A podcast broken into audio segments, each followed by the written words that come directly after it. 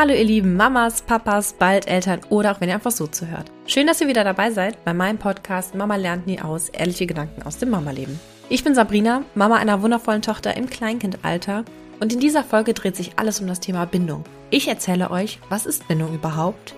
Wie entsteht eine sichere Bindung? Und warum benötigen manche Kinder vermeintlich ununterbrochen unsere Aufmerksamkeit und Verfügbarkeit?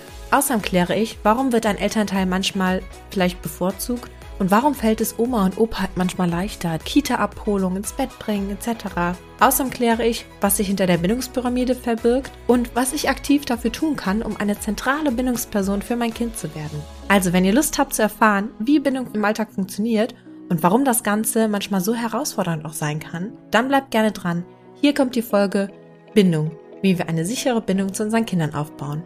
Viel Spaß!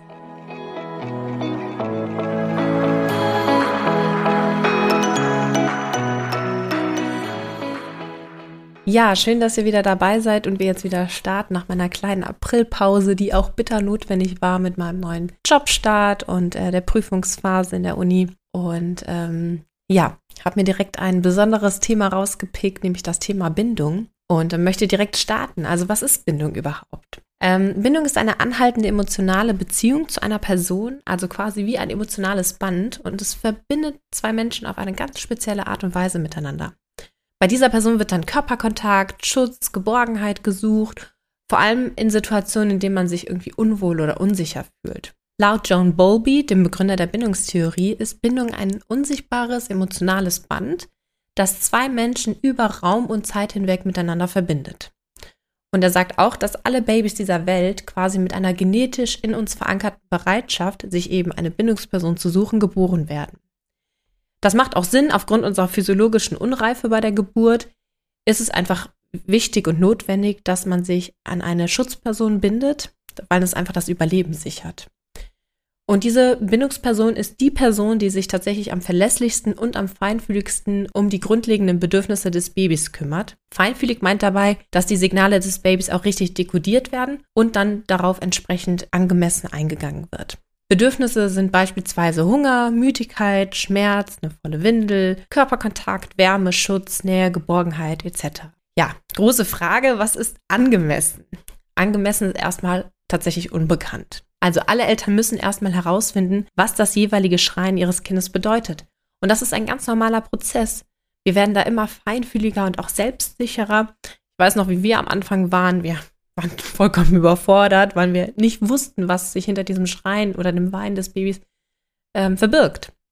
Aber das kriegt man so mit der Zeit, kriegt man das raus. Und ähm, am Anfang klappert man echt alles ab. Also Hunger, nee, kann nicht sein, hat gerade gegessen. Volle Windel, nee, haben wir gerade gewechselt. Müde, hm, vielleicht, aber eigentlich auch noch nicht. Ist, der letzte Schlaf ist noch nicht lang genug her was könnte es dann sein? Also die meisten Eltern kennen es, man hat irgendwie irgendwann alles durch und das Baby weint trotzdem bei jedem Ablegeversuch beispielsweise. Und das ist Bindungsverhalten in seiner ursprünglichsten Form. Also seinen Bindungspersonen ganz nah zu sein und gegen jegliche Form der Trennung zu protestieren, das ist Bindungsverhalten. Und genau wenn Eltern diesem Bedürfnis dann nachkommen, dann entsteht Bindung. Ja, was passiert, wenn das Bindungsbedürfnis ignoriert wird? Aus welchen Gründen auch immer, nicht können oder wollen etc. Also das wirkungsvollste Instrument der Babys ist einfach das Schreien. Und wenn das ignoriert wird, wird es mit vermehrtem Weinen reagieren oder schreien. Und das kann sich natürlich dann hochleveln auf einen fast panischen Zustand, was dann das Regulationssystem des Säuglings einfach überfordert. Und durch diesen Stress wird eine Erregung des sympathischen Nervensystems ausgelöst, welches verantwortlich ist für Kampf und Flucht. Das Baby kann aber aufgrund seiner körperlichen Unreife nicht aus der Situation flüchten. Das heißt, das Gehirn des Babys gerät in eine wirklich akute Krise und schaltet dann auf ein Notfallprogramm um. Und diese Erregung im Nervensystem, wenn sie nicht unterbrochen wird durch ein Trösten, auf den Arm nehmen, kuscheln etc., führt dann zu einem Umschalten auf das parasympathische Nervensystem und das verursacht meistens eine schlaffe Erschöpfung des Kindes. Also das Kind schläft ein. Das ist das Notfallprogramm. Und das ist auch der Grund, warum Schlaflernprogramme so gut wirken. Man viele sich denken, wieso? Kind schläft doch.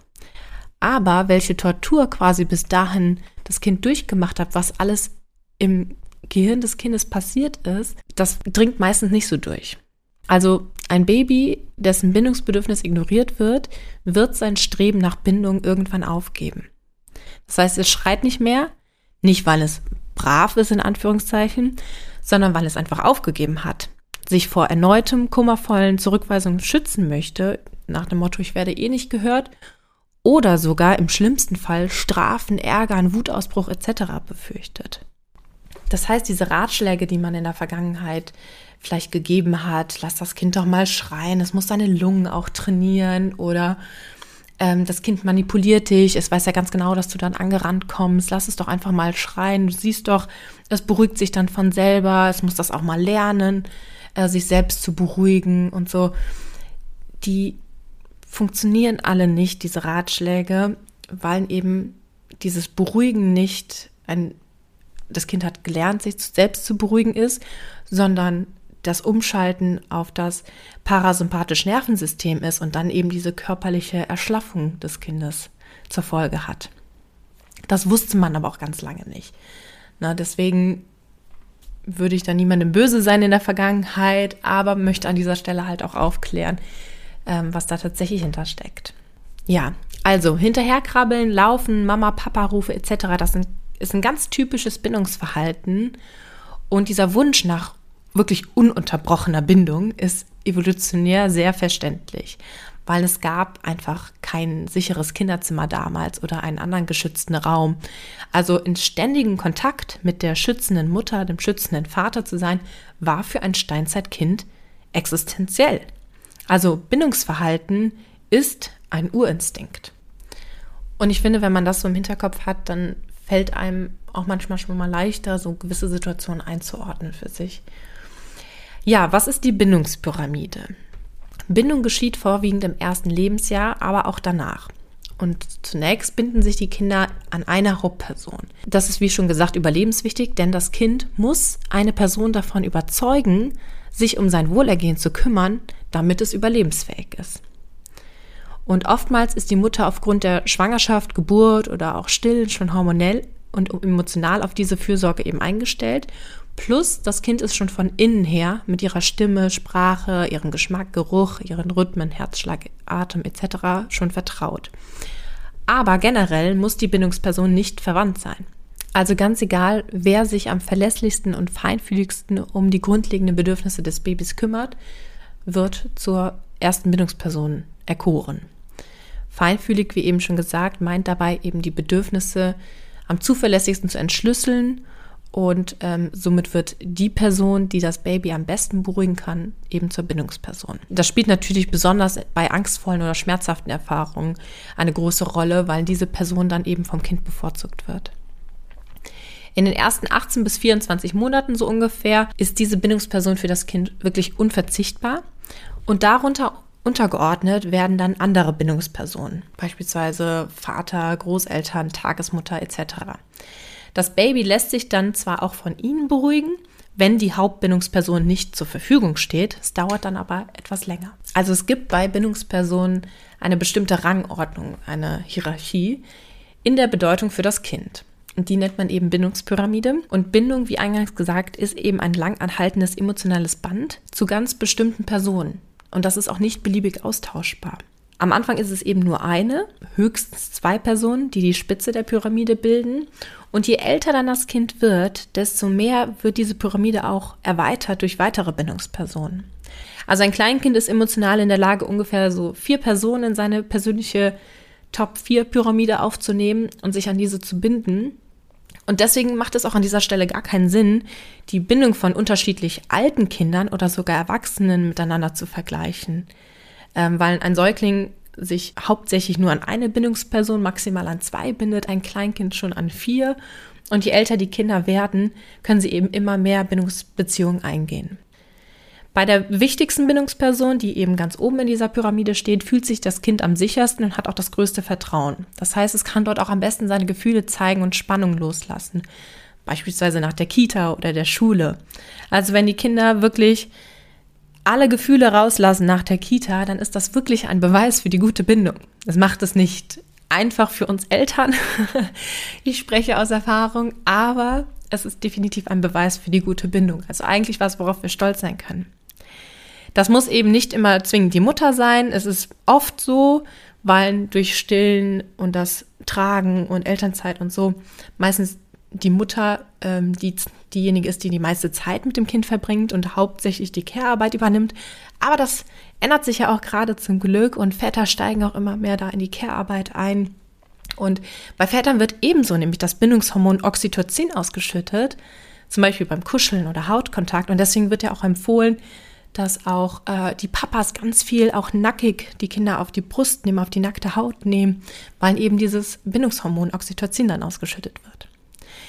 Ebenso senkt sich der Testosteronspiegel bei den Männern, was ja mit Dominanz in Verbindung gebracht wird. Und das besonders beim Co-Sleeping, also im Familienbett, ist wohl der Abfall des Testosterons besonders ausgeprägt. Das hat man wohl mal getestet. Ja, also primäre Bindungsbeziehungen können sorgfältig ergänzt werden mit wenigen weiteren Vertrauten und natürlich möglichst liebevoll zugewandten Bezugspersonen, mit Familienmitgliedern, mit einem liebevollen Babysitter, Kinderbetreuung, Freundeskreis etc. Oft ist, wie gesagt, die Mutter im ersten Lebensjahr Bindungsperson Nummer eins, gefolgt dann vom Vater, Geschwistern und den Großeltern. Wenn sich beide Eltern gleichermaßen um das Baby kümmern, sprich beide Eltern zum Beispiel ihre Arbeitszeit reduzieren und sich daran auch im gleichen Maße um das Baby kümmern, dann bestehen auch wirklich gute Chancen, dass beide auf einem annähernd selben Level dann stehen. Also Zeit ist wirklich ein relevanter Faktor für die Bindung. Und Feinfühligkeit ist dann ein weiteres Kriterium. Also je besser die kindlichen Bedürfnisse entschlüsselt werden, desto besser gelingt es dann auch, die sichere Basis zu sein. Also desto, desto mehr Zuwendung zu eben diesem Elternteil. Ja, soviel zur Theorie der Bindungshierarchie der Bindungspyramide. Aber wie wird man eben eine zentrale Bindungsperson? Also am Anfang gibt es bei den Babys eine sehr sensible Phase. Wer sich da feinfühlig um das Baby kümmert, wird primäre Bindungsperson, also der persönliche Favorit des Kindes. Eben meistens die Mutter oder der Vater. Und je spezifischer diese Bindung wird, desto eindeutiger signalisiert das Kind dann auch, dass es bei Kummer eben nur von dieser einen Person getröstet werden möchte. Dieses sogenannte Fremdeln setzt dann auch ein, so circa um den achten Lebensmonat herum. Man nennt sie auch die acht Monatsangst. Und äh, ich finde den Namen nicht ganz so glücklich, aber gut. Und ähm, Fremdeln meint hierbei eben, dass eine Prägung stattgefunden hat, also eine Prägung auf eine Bindungsperson. Diese Prägung, auch Perceptual Narrowing, also Verengung der Wahrnehmung genannt, ist wichtig für die weitere Entwicklung. Mit steigender Mobilität wird nämlich auch der Bewegungsradius auch größer und da ist es einfach auch wichtig zu wissen, zu wem man gehört und zu wem man wieder zurück muss. ähm, und deswegen dieses Fremdeln ist manchmal so ein bisschen verpönt, finde ich, aber eigentlich ist es ein Schutzmechanismus für die Kinder, denn was fremd ist, kann eben auch gefährlich sein. Es schützt vor Übermut und ähm, ja, es kommt zum Beispiel auch vor, wenn das Kind sich Personen gegenüber sieht, die Merkmale aufweisen, die das Kind aus seiner eigenen Familie eben nicht kennt. Vielleicht ein, ähm, ein Vollbart oder eine Brille etc. Ja, welche Herausforderungen ergeben sich dadurch bei uns im Alltag? Also in der Theorie klingt es mal wieder sehr einleuchtend, auch die Bindungshierarchie. In der Praxis und im Familienalltag ist es aber deutlich komplexer. Und so kann es eben sein, dass das ein Elternteil den anderen oft unbewusst zurückhält, also ohne dass er es merkt.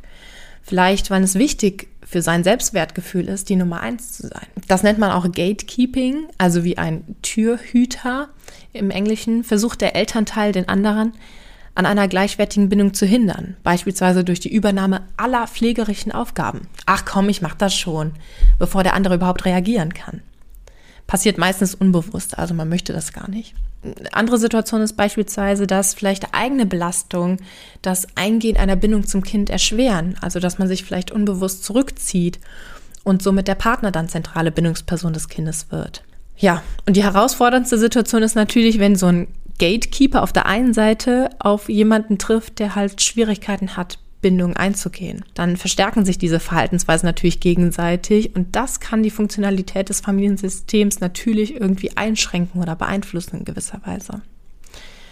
Viele Kinder sprechen auch eine Bevorzugung nicht direkt aus, aber vermitteln dies eben trotzdem. Das geschieht natürlich auch schon, bevor die Kinder sprechen können. Also sie können gut ausdrücken, dass sie nur von einer Person getröstet werden wollen oder ins Bett gebracht werden wichtig ist dann eben, dass der andere Elternteil nicht gekränkt reagiert. Also ich bin wohl nicht so wichtig. ähm, weil ein emotionaler Rückzug dann würde eben diese ganze Dynamik auch noch zusätzlich verstärken.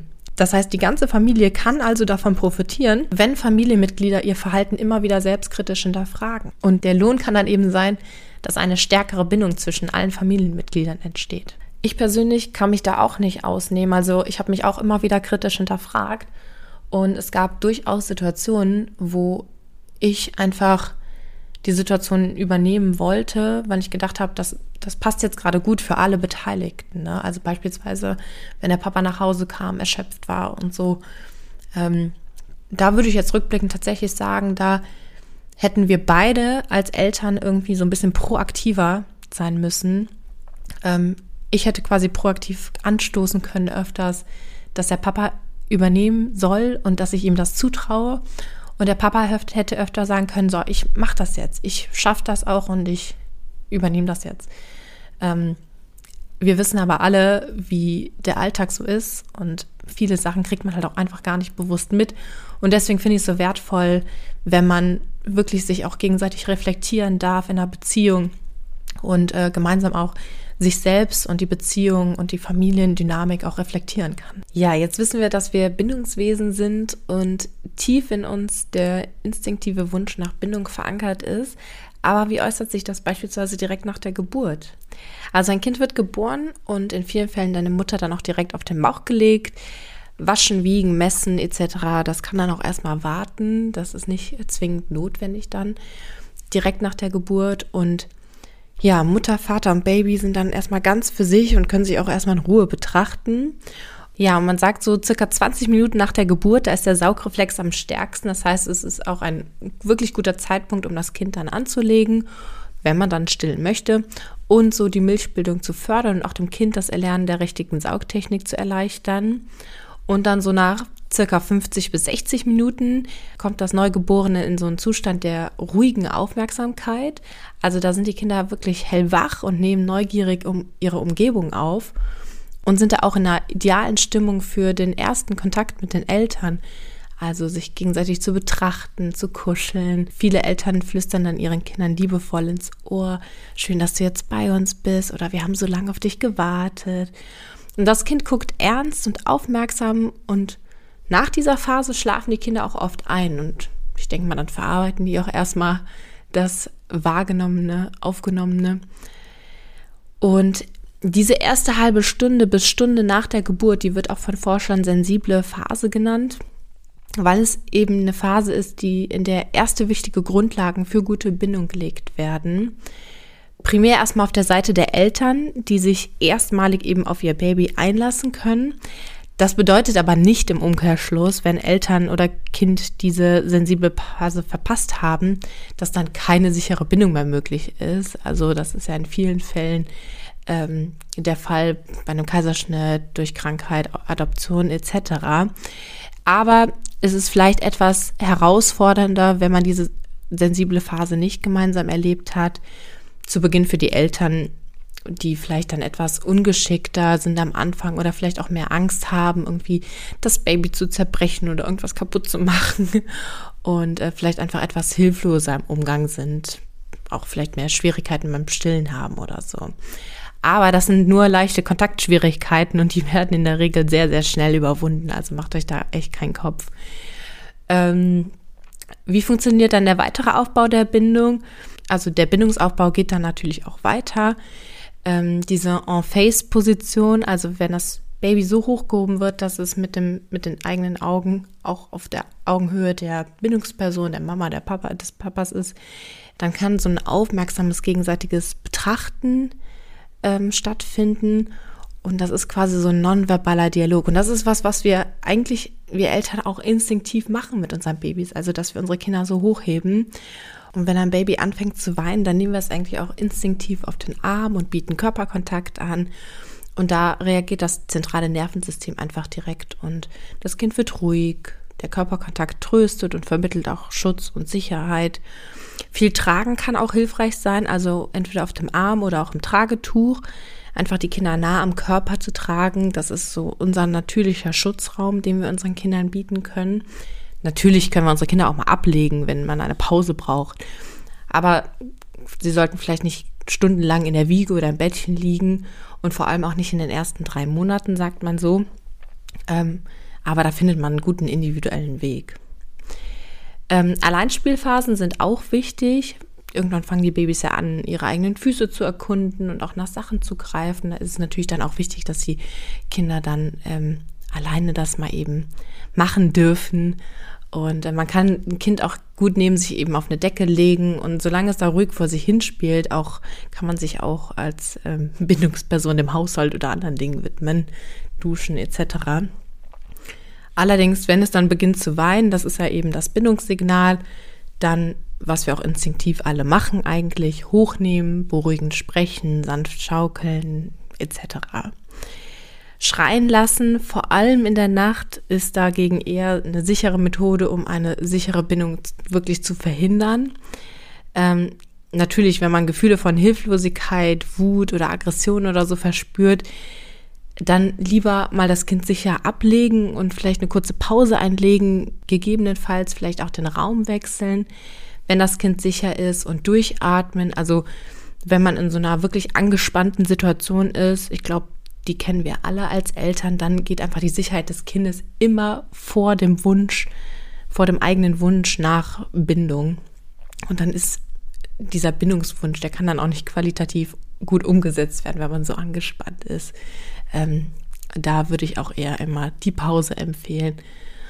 Und ähm, ja, man spricht ja auch häufig anders mit Babys. Auch das hat seinen Grund. Oftmals wird ja die Stimme angehoben und auch der Sprechrhythmus verlangsamt, irgendwie eine melodische Sprache entwickelt, wo auch harte Konsonanten abgeschwächt werden.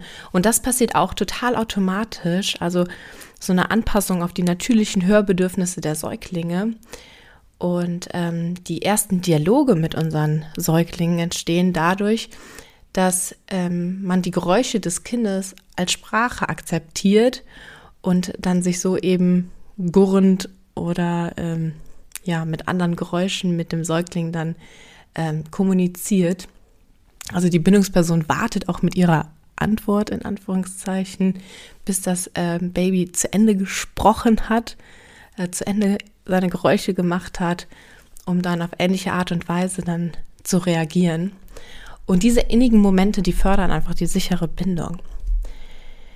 Ja, im Alltag ist das natürlich nicht alles immer so ideal umsetzbar, das kennen wir auch und es ist auch gar nicht notwendig. Also allein der Versuch und die innere Einstellung und Haltung sind wichtig und mit dem Versuch, dass wir Bindung aufbauen wollen und in Beziehung sein wollen mit unseren Kindern, äh, das ist ausreichend. Und gerade bei mehreren Kindern kann es wirklich einfach sehr herausfordernd sein und da muss in vielen Fällen auch mindestens eins auch immer warten. Also das ist auch ganz normal und ähm, ja, jetzt nicht schädlich. ja, auch noch interessant zu wissen ist, welche Arten von Bindungen gibt es. Also da hat man vor Jahren mal den fremde Situationstest mit 12 bis 18 Monate alten Kleinkindern gemacht. Also in einem fremden Setting hat die Bindungsperson den Raum verlassen und es wurde dann beobachtet, wie die Kinder sich verhalten.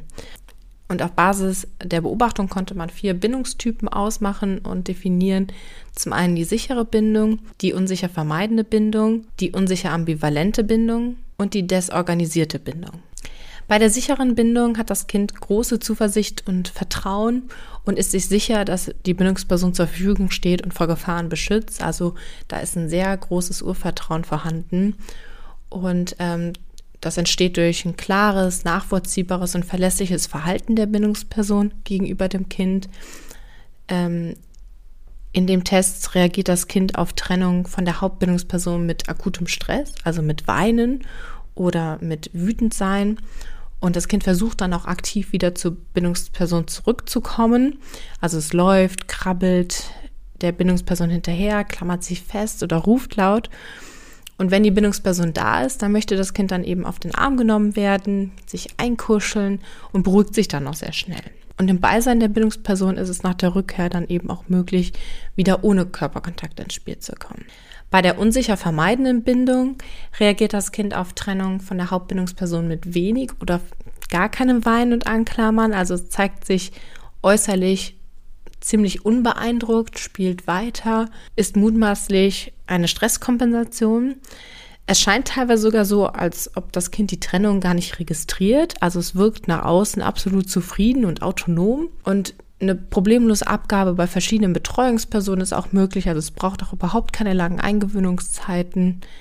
Und wenn die Hauptbindungsperson wieder zurückkommt in den Raum, dann wird es nicht begrüßt und es dreht sich eventuell sogar weg, zeigt keine Freude, keine Erregung, möchte nicht auf den Arm genommen werden. Und das kommt, weil das Kind innerhalb der ersten Lebensjahre gemerkt hat, dass es nicht mit Körperkontakt getröstet wird, sondern eher zurückgewiesen wird bei Angst. So nach dem Motto, dass es mit dem Stress alleine zurechtkommen soll. Und Innen drin geschieht dann bei dem Kind eben eine Unterdrückung der Bedürfnisse nach Nähe und Zuwendung in angstvollen Situationen. Also es hat gelernt zu funktionieren, um so den positiven Kontakt zur Bindungsperson aufrecht erhalten zu können, also nicht zu nerven oder negativ aufzufallen. Und das Kind versucht aber in sich selbst zu regulieren. In dem Zusammenhang wird auch ein häufiges Auftreten von Kopf- und Bauchschmerzen festgestellt oder auch Schlafstörungen. Also man vermutet, dass das der unterdrückte Schmerz ist, der eben an anderer Stelle dann aus dem Körper raus möchte. Und das Kind zeigt bei dieser Art von Bindung eben ein Muster von Beziehungsvermeidung. Jetzt aber keine Sorgen haben. Also diese Art der Bindung erkennt man wirklich nur in einem fremden Setting. Also wenn ihr jetzt an eine Situation kommt, ihr kommt abends von der Arbeit heim und euer Kind dreht sich weg, dann muss das nicht ein Zeichen für eine unsicher vermeidende Bindung sein. Also es kann auch einfach ein Zeichen dafür sein, dass es mit dem Papa gerade so cool war und die Mama jetzt gerade eher störend ist. Oder ja, genauso wie in der Kita beispielsweise. Also die Mutter hat auch an manchen Tagen, da werde ich total freudig begrüßt und an anderen Tagen, ja, da ist sie regelrecht enttäuscht, wenn ich äh, wiederkomme und ist sauer und guckt weg und guckt grimmig und dreht sich um. Und ähm, mittlerweile habe ich rausgefunden, dass sie dann enttäuscht ist, dass ich eigentlich zu früh gekommen bin, um sie abzuholen, ähm, wann sie dann vielleicht gerade vom Mittagsschlaf erst aufgestanden ist und sie wechseln danach immer in einen anderen Gruppenraum, den sie tagsüber sonst eigentlich nicht sieht, sondern nur, wann sie mit der anderen Gruppe dann zusammengelegt werden nach dem Schlafen. Und ähm, ja, da ist sie dann enttäuscht, dass ich dann schon da bin und sie gar keine Chance mehr hatte, da zu spielen. Also es kann auch noch viel, viel mehr dahinter stecken, da jetzt nicht direkt Sorge haben, dass ihr ein unsicher gebundenes Kind habt. Ja, dann gibt es noch die unsicher ambivalente Bindung. Die Kinder sind da in fremden Situationen sehr ängstlich und abhängig von der Bindungsperson. Also Trennungen belasten diese Kinder wirklich extrem. Teilweise große Verlustängste oder eine Angst vor fremden Personen ist erkennbar. Und das Kind reagiert auch mit deutlichen Stresssignalen, also sehr lautes Rufen, hinterherlaufen. Teilweise sind sie da aber erstmal ähnlich auch dem sicher gebundenen Kind. Also da gibt es teilweise auch erstmal keine Unterschiede festzumachen. Aber der Unterschied ist dann, wenn die Bindungsperson zurückkommt. Bei einem unsicher ambivalent gebundenen Kind dauert das Trösten auf dem Arm eben sehr lange, bis das Kind sich beruhigt. Ähm, vielleicht zeigt es einerseits den Wunsch nach Nähe, andererseits möchte es auch direkt von der Bindungsperson wieder weg. Also es sendet auch widersprüchliche Signale, mal stark klammernd, mal aggressiv und abweisend. Und das kann eben dadurch entstehen, dass die Bindungsperson vielleicht auch in unterschiedlichen Situationen widersprüchliche Signale sendet.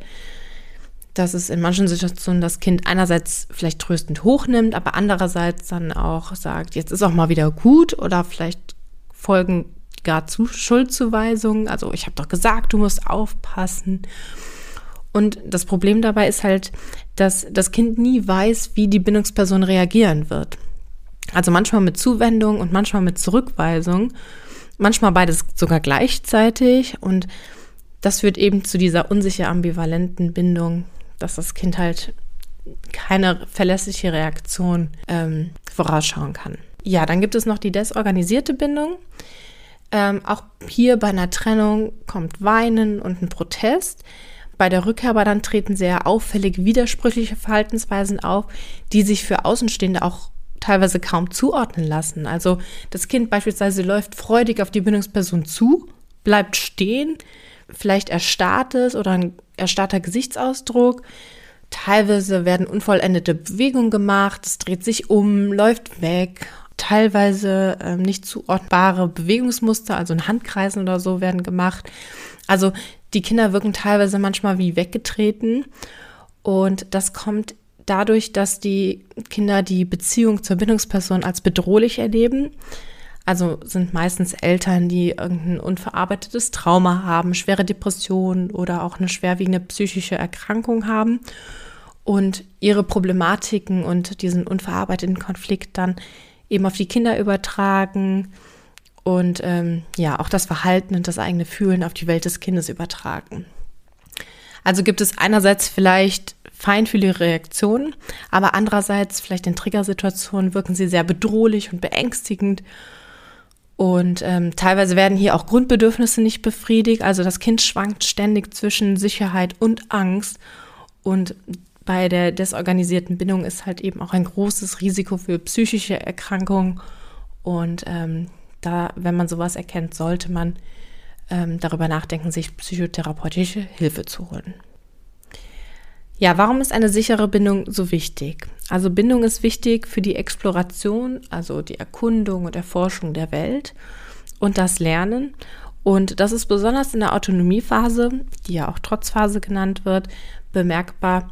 Eine sichere Bindung wird benötigt, um sich zu einem selbstbewussten, eigenständigen Menschen zu entwickeln und es kommt ja eben auch die Zeit, in der sich das Kind von seiner Hauptbindungsperson lösen muss oder möchte. Und das bedeutet natürlich viel Stress und Emotionen bei allen Parteien, also Kind und Bindungsperson. Und manchmal ist ja auch die Rede von, das Kind bockt jetzt oder fordert oder ist gar außer Kontrolle. Und da ist eben wichtig zu verstehen, dass dieses Verhalten nicht gegen die Eltern oder Bindungsperson gerichtet ist und es nicht aus manipulativen Gründen geschieht, sondern das Kind einfach mit diesen inneren Gefühlen überfordert ist. Ja, und warum trotzen in Anführungszeichen Kinder hauptsächlich bei den Eltern? Also warum leisten sie da wirklich auch den größten Widerstand teilweise? Ähm, ja, weil sie die ersten Bindungspersonen sind. Also auch von ihnen dann eben die, das erste Loslösen stattfindet.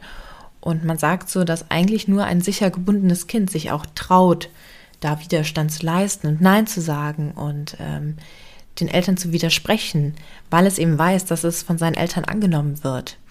Bei unsicher gebundenen Kindern beispielsweise wird oftmals die Trotzphase sogar ausgelassen. Also auch das ist ein Indiz für eine sichere Bindung.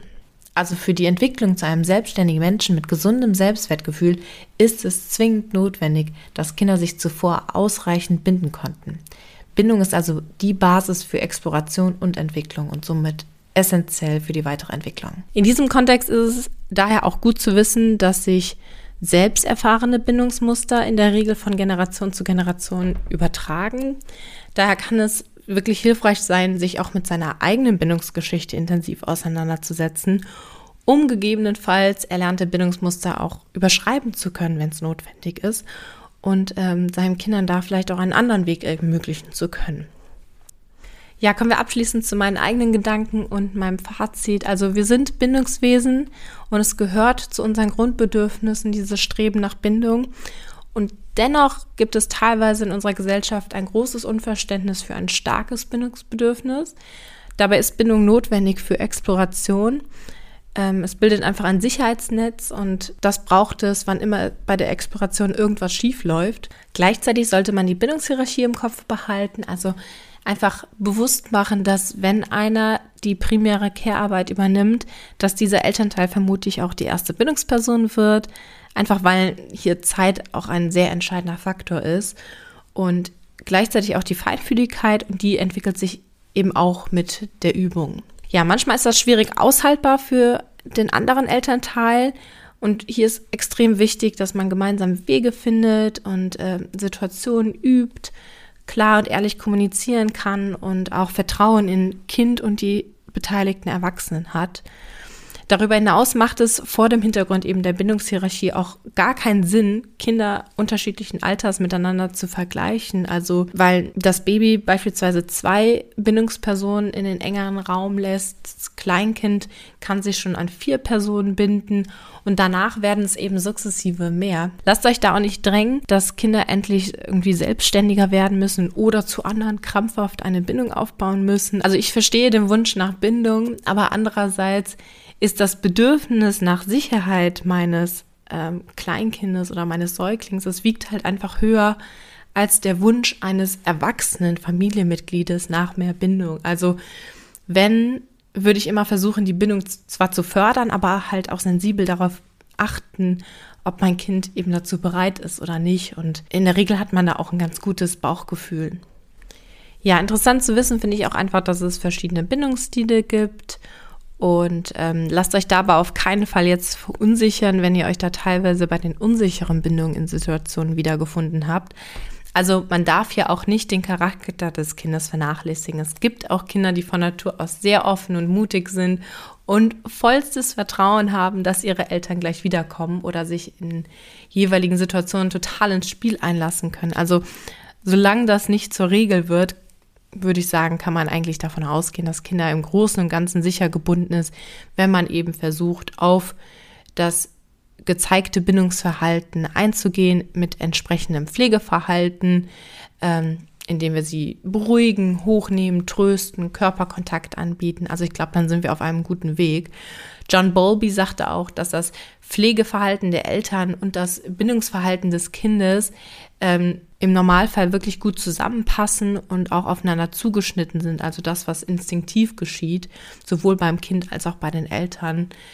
Ja, Dennoch finde ich wichtig zu wissen, dass eben die eigenen Bindungserfahrungen auch unser Bindungsverhalten mit unseren eigenen Kindern prägen.